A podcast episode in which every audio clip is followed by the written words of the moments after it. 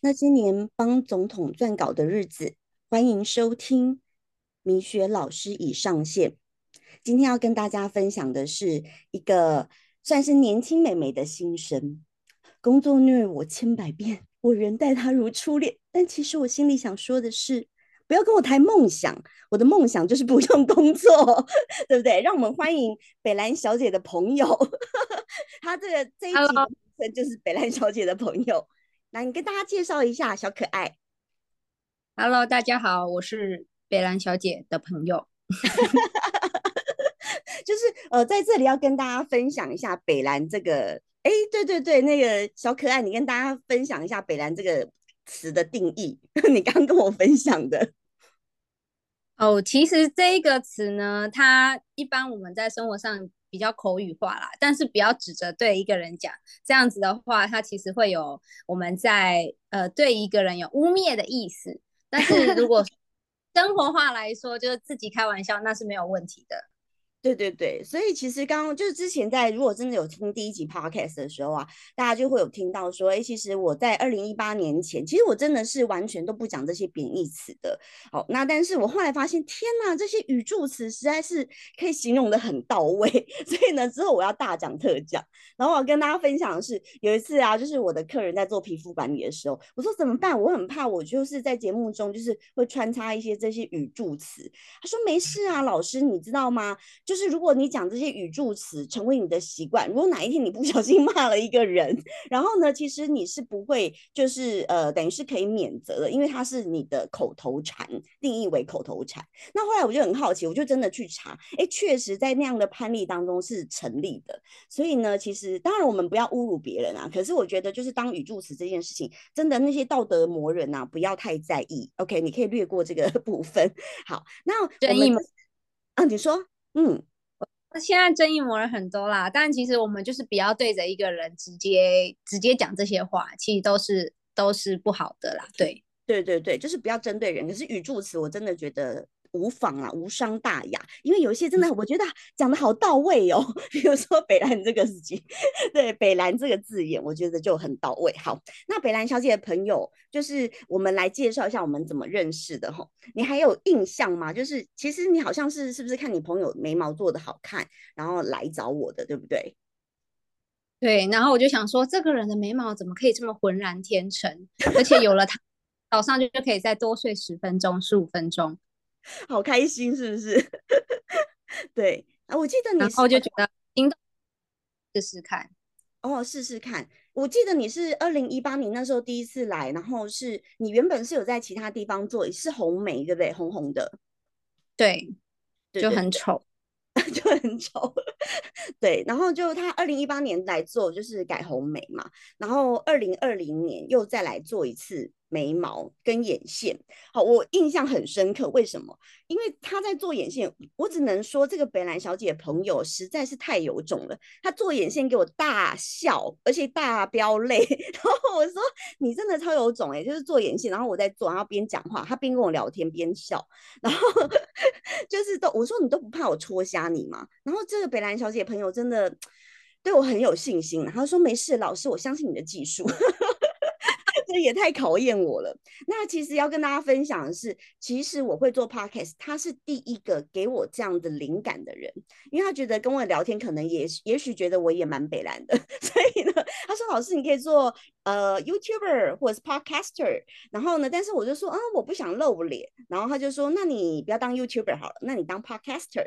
那但是讲着讲着两年就过去了，时至今日我真的才有空完成这件事情。OK，那。哎，你你还记得，就是你朋友，就是我记得他那时候分享了一个很好笑，什么在捷运的故事，你还记得吗？我记得他那时候好像也是跟我差不多时间，第二次又来给那个老师你做眉毛，然后呢，他就说，嗯，我不知道为什么做完这个眉毛之后，我在捷运上的回头率变高了，那我就觉得很好笑。超好笑的，对不起，你要，我真的忍不住，知道吗？你那时候跟他讲说，当然，因为两年前的眉毛已经配不上现在的你了。对对对，在这边跟大家分享一个观念哦，其实就是之前大家一直问我啊，为什么就是怎么找文秀老师，然后呢，呃，其实我都会分享，如果说一个老师他有不断的在精进，好，这个你就可以比较放心，因为每一年的流行的不一样，真的就是像我那时候讲了，两年前的眉毛已经配不上现在的你了，对，因为你也会二点零进化嘛，对不对？好，越来越好，对对对，没错。你说韩式平眉，你有印象吗？之前流行过的。有，当时其实大家大部分第一个选择都是以韩式平眉为主，我有我记得啦。但是好像我后来选的是比较偏小欧美风的。对对，小欧美，你看我们流行走在多前面。哎，我真的是喜欢第二次的那个第二次的这个小欧美风，很很棒，是我一个很新的突破。我之前没有尝试过这个，对，真的，因为我就是一个不会照着你想要干嘛就干嘛的人。来找我做眉毛，我会取得我们之间的平衡点，就是我一定会跟你讲，因为我不会害自己嘛，就是相信专业，拜托。就是你看我们流行走在很前面，现在很流行的，哎，现你看你在两年前就做了，对不对？嗯，做为自己的眉毛超前部署。超前部署，真的真的，我们流行走在很前面的，所以真的就是有时候，哎，可能对你的来说，就是心灵是突破的，哎，这不是我原本喜欢的型，可是真的两年后你再看，哦，真的，我觉得我现在很时尚。对，我还记得你那个朋友讲了一些金句啦，我想起来了，就是就是他说，他就觉得大家一直眼睁睁一直盯着他看，然后我还记得我跟他讲了一个很血淋淋，我说。他盯着你看，应该不是因为你人长得漂亮，是因为看着你的眉毛。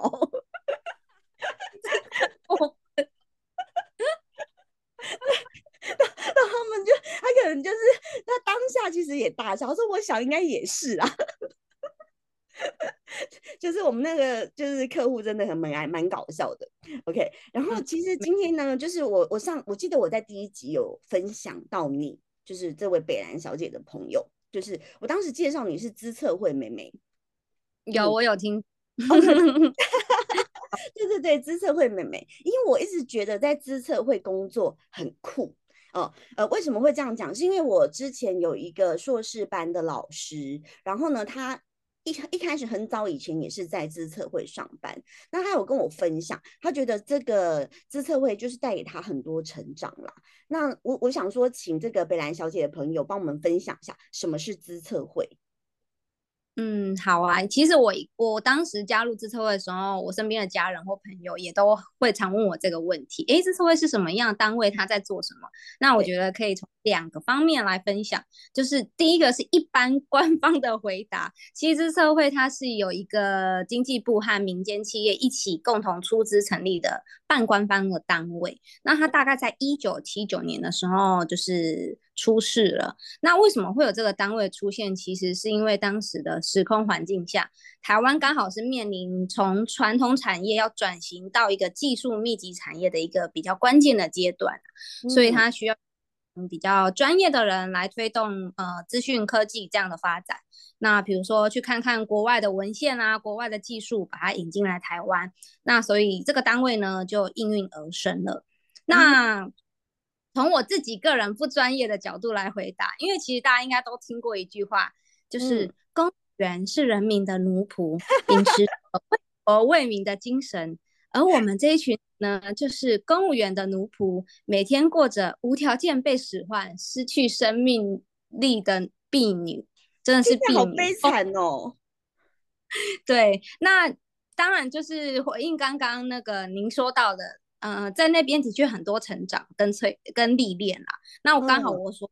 的单位，它大部分的时间都是在执行啊经济部工业局的一个计划，所以呢要去公务人员他负责的一个 KPI，比如说像是我们要去规划预算，怎么样来把每一分钱花在刀口上，或者呢要去点，然后可能这个产业当中有什么样的缺口，那我们要寻找合适的一个工具或政策的方法，去帮助台湾的有一些中小型的业者可以顺利的继续活下去。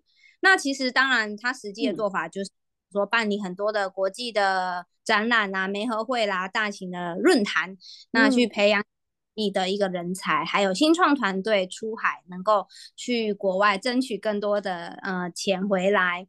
那其实它就会从面、产业面、技术面、人才面这四个角度出发，让台湾的整个数位内容的环境更健全、更有竞争力，大概是这样子。哇塞，好完整哦！天哪，超级精准的哦！所以就是你说，就每天过着无条件呢被使唤，然后失去生命力的婢女，有这么惨吗？为什么？就是那种精神折磨吗？对，的确是因为有一个东西，如果说长官觉得哎不 OK 要改。那他可能就会退件，那你就要在有限的时间内做好这个东西。那你可能明天一早就要去 report 这件事情。哦，啊，我觉得听起来有点像，因为我我其实第二集 EP two 的时候是在讲那个，就是大陆，因为他们有那海峡论坛嘛。哦，对，哎，你有听过海峡论坛吗？有有有。对对对，所以反正就是呃，可能我觉得在那样的机构，因为他们就落地招嘛，然后就是呃，其实我们就真的是人去，所以可是呢，就是背后一定有一群人很辛苦的努力者，那而你们就是那背后的那一群人的概念，对不对？没错，其实就是幕僚单位啦。对对对，哦，这样子我理理解了。OK OK，好，那因为我觉得在当下跟你聊天啊，让我印象。非常非常之深刻的是，你还帮总统撰稿哎，我觉得这很屌哎，就是就是我觉得这肯定是要文笔很好，对，或者是你的那个就是高度要够高，就是比如说我我想要你跟大家分享，就是帮总统撰稿啊，有没有遇到什么困难，或遇到困难怎么解决，或者是你觉得有什么可以特别跟听众值得分享的，嗯。就欢迎北兰小姐朋友，赶快跟我们大家分享一下。其实我不得不说，就是我自己回忆在自测会那一段学习成长的历历程当中啊，我自己个人最不喜欢的排行榜前三名，一定有一个榜上有名的，就是帮长官撰写致辞稿。那其实像大家常常在新闻上啊，或者是看到一些部会首长，他可能有一些演讲或发言等等，这些其实都是幕僚来准备的。那为什么呢？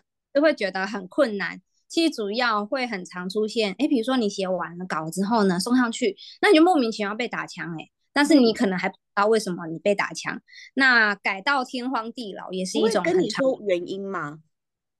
嗯，他觉得太这段太长了。哦，这一段不够写的，写的没有写到这个产业的重点，就是他，对对对，因为其实，嗯，有时候写文稿这件事，写文案这件事，其实有相关的，嗯，从业者应该都比较清楚知道，说这种东西它不像数据一样很精确，就是零跟一，对，它会带。文章的一个个人的主观的想法跟概念，所以每个人他思考的逻辑不一样，他写出来的文章架构就会不一样。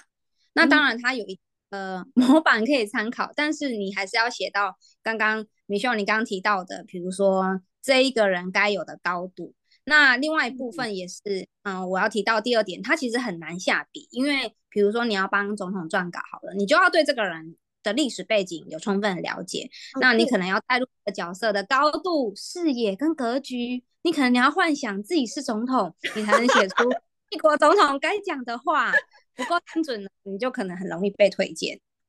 笑死，嗯，幻想总统很好很好，我觉得这是一个很好的 换位思考。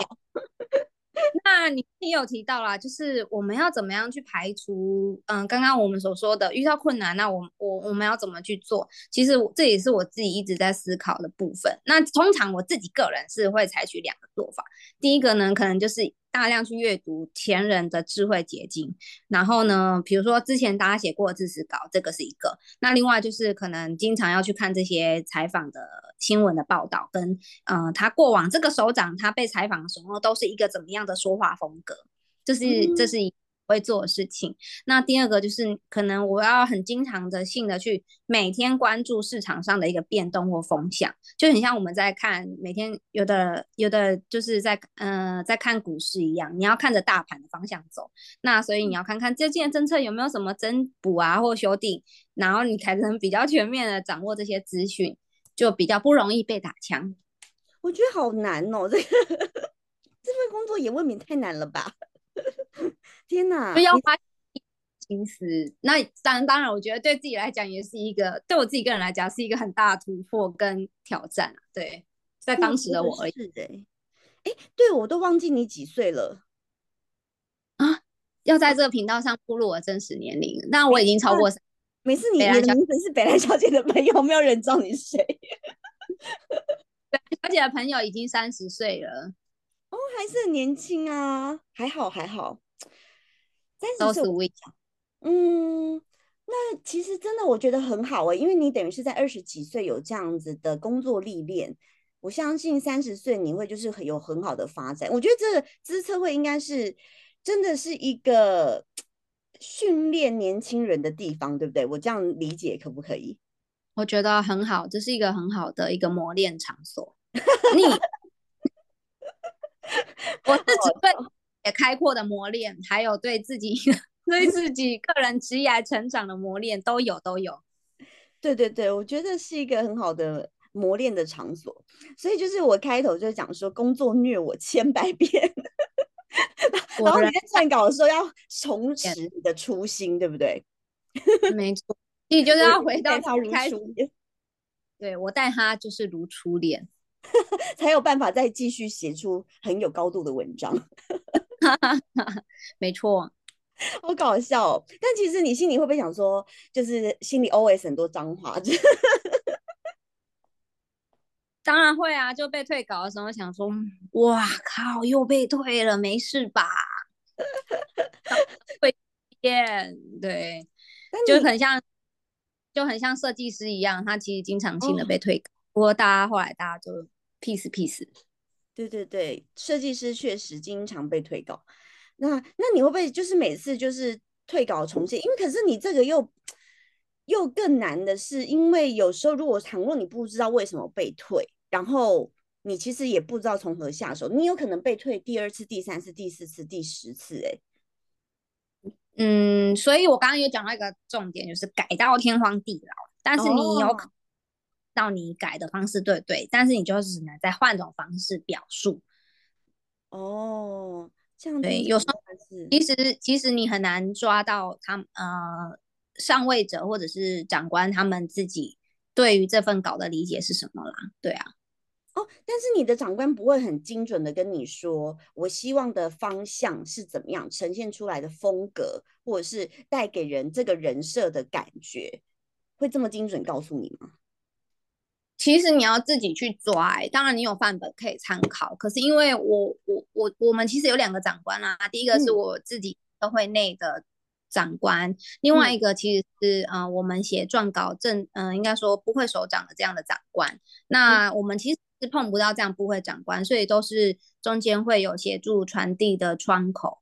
那有时候其实传递上他可能长官很。不，嗯，日程很繁忙，他他绝对是你碰不到他，所以他只能透过，呃，这样传递的窗口来协助我们做沟通。那在沟通当中，他可能就不会讲那么精准，所以你也很难去问到他想要阐述的一个风格跟方向。所以大部分的情况是我们自己要去。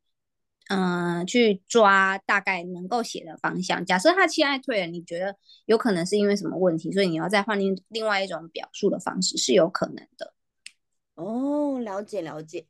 其实我觉得今天做这一集啊，其实就可以跟我的听众朋友分享，因为呃，我我觉得我的听众朋友的年纪也大概都跟你相仿，所以呢，大家可能就是会有一些工作上的经验分享，我觉得也很好。那真的也很欢迎，就是。各位听众啊，如果说觉得呃可能想要在听什么样产业的分享哦，或者是自己有什么样对于工作上想要了解的地方，其实都很欢迎在底下的评论区可以帮我们留言这样子。当然，我真的是再三强调，那些那种很恶意啊或键盘侠言论，真的就 不必了，因为大家也都挺忙的，你知道吗？就是不太需要做这些对社会没有意义的事情。因为其实像我今天早上起床啊，我要跟大家分享，是我真的觉得挺窝心的耶。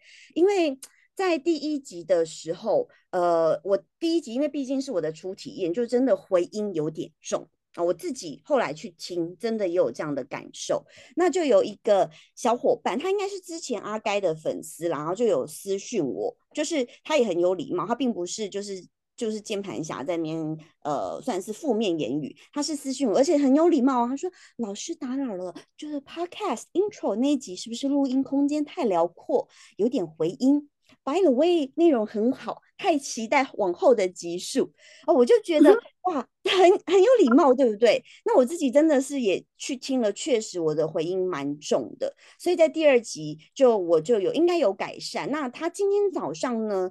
就又传讯息给我私讯，就是在私讯在我的那个呃 RKSM 的那个 IG 账户，然后他就说 morning，他就说 Opening 好喜欢，很知性。哎，其实我真的有客人的男朋友，那个那个客人我要分享，他呢就是主动他自己有做预约了要做眉毛跟皮肤管理，然后那个下午他也约了她男朋友。然后呢？原因是因为她想要她男朋友就是成为她心目中的帅哥。她说，虽然外形无法，但至少眉毛要。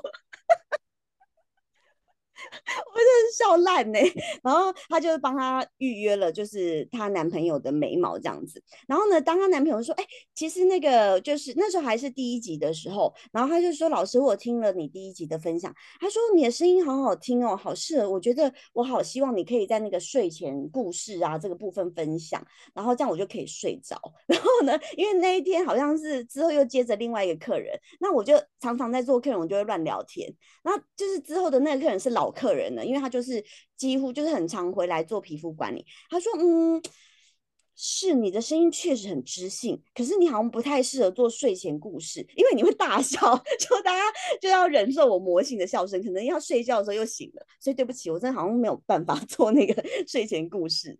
然后就是今天早上收到这留言，他说：“哎，声音好适合做有声书。”就是我真的会期待的是，就是我觉得我给大家内容是一本就是很有内容的书，好，可能封面呃。一般啦，对，然后呢，啊，但是看内容就觉得很有趣，看前面呢又觉得哇，就是好期待看到后面的结局，可是又不想错过中间很精彩的部分，大概就是是我想呈现的感觉。然后这个客人，就他也不是我客人，这个这个小粉丝，他就说，呃，早上听了第二次，就是主客音轨都有，都都很 OK，没有问题。然后我觉得就很窝心的是，他说谢谢梅秀老师做这个节目，就是会多多分享给朋友。然后他就说第一集让他学到了停看听，要不然很容易就是落入套路。对对对，就是我想要分享的是一些我人生的经验。那希望各位小粉丝们就是可以汲取这些经验，不要让自己受伤哈。这个是我觉得我能够带给大家的价值啦。那因为真的我觉得他很有礼貌，是他说谢谢我做这个节目，因为坦白说。我做这个节目也没有赚钱呐，也真的是花我的时间，那其实都是无偿的付出。所以呢，大家真的希望大家可以多多帮我分享，然后多多给我一些鼓励，真的很谢谢大家。然后米雪老师呢，有跟朋友，就是朋友帮我录了一个抖音的账号。其实会录这个，就是想说大家生活都蛮苦闷的，然后有一些很好笑的梗啊，就博君一笑。大家如果觉得很苦闷，可以就是敲我，然后呢跟我要那个抖音账号，我会分享给你们。因为里面其实蛮没有尺度的，就是很搞笑的。然后再来就是呃，我有设了一个。呃，Artist M，然后 Underline Podcast，这个里面其实就是我有都帮大家整理重点，就每一集的重点都有帮大家整理出来。那这样大家会更好的就是进入状况。然后如果说哎，其实觉得有一些启发，也都可以欢迎在底下跟我留言做个互动。那今天也很感谢，就是北兰小姐的朋友 特别抽空，其实她真的也挺忙的，她特别抽空来帮我录这一集，真的非常谢谢北兰小姐的朋友。谢谢大家，很开心认识大家。好，那之后就是有更有趣的话题，会再邀请北兰小姐的朋友来跟我们大家分享哦。谢谢大家，那今天这一集就先到这边了，欢迎大家继续期待后面的集数。谢谢你。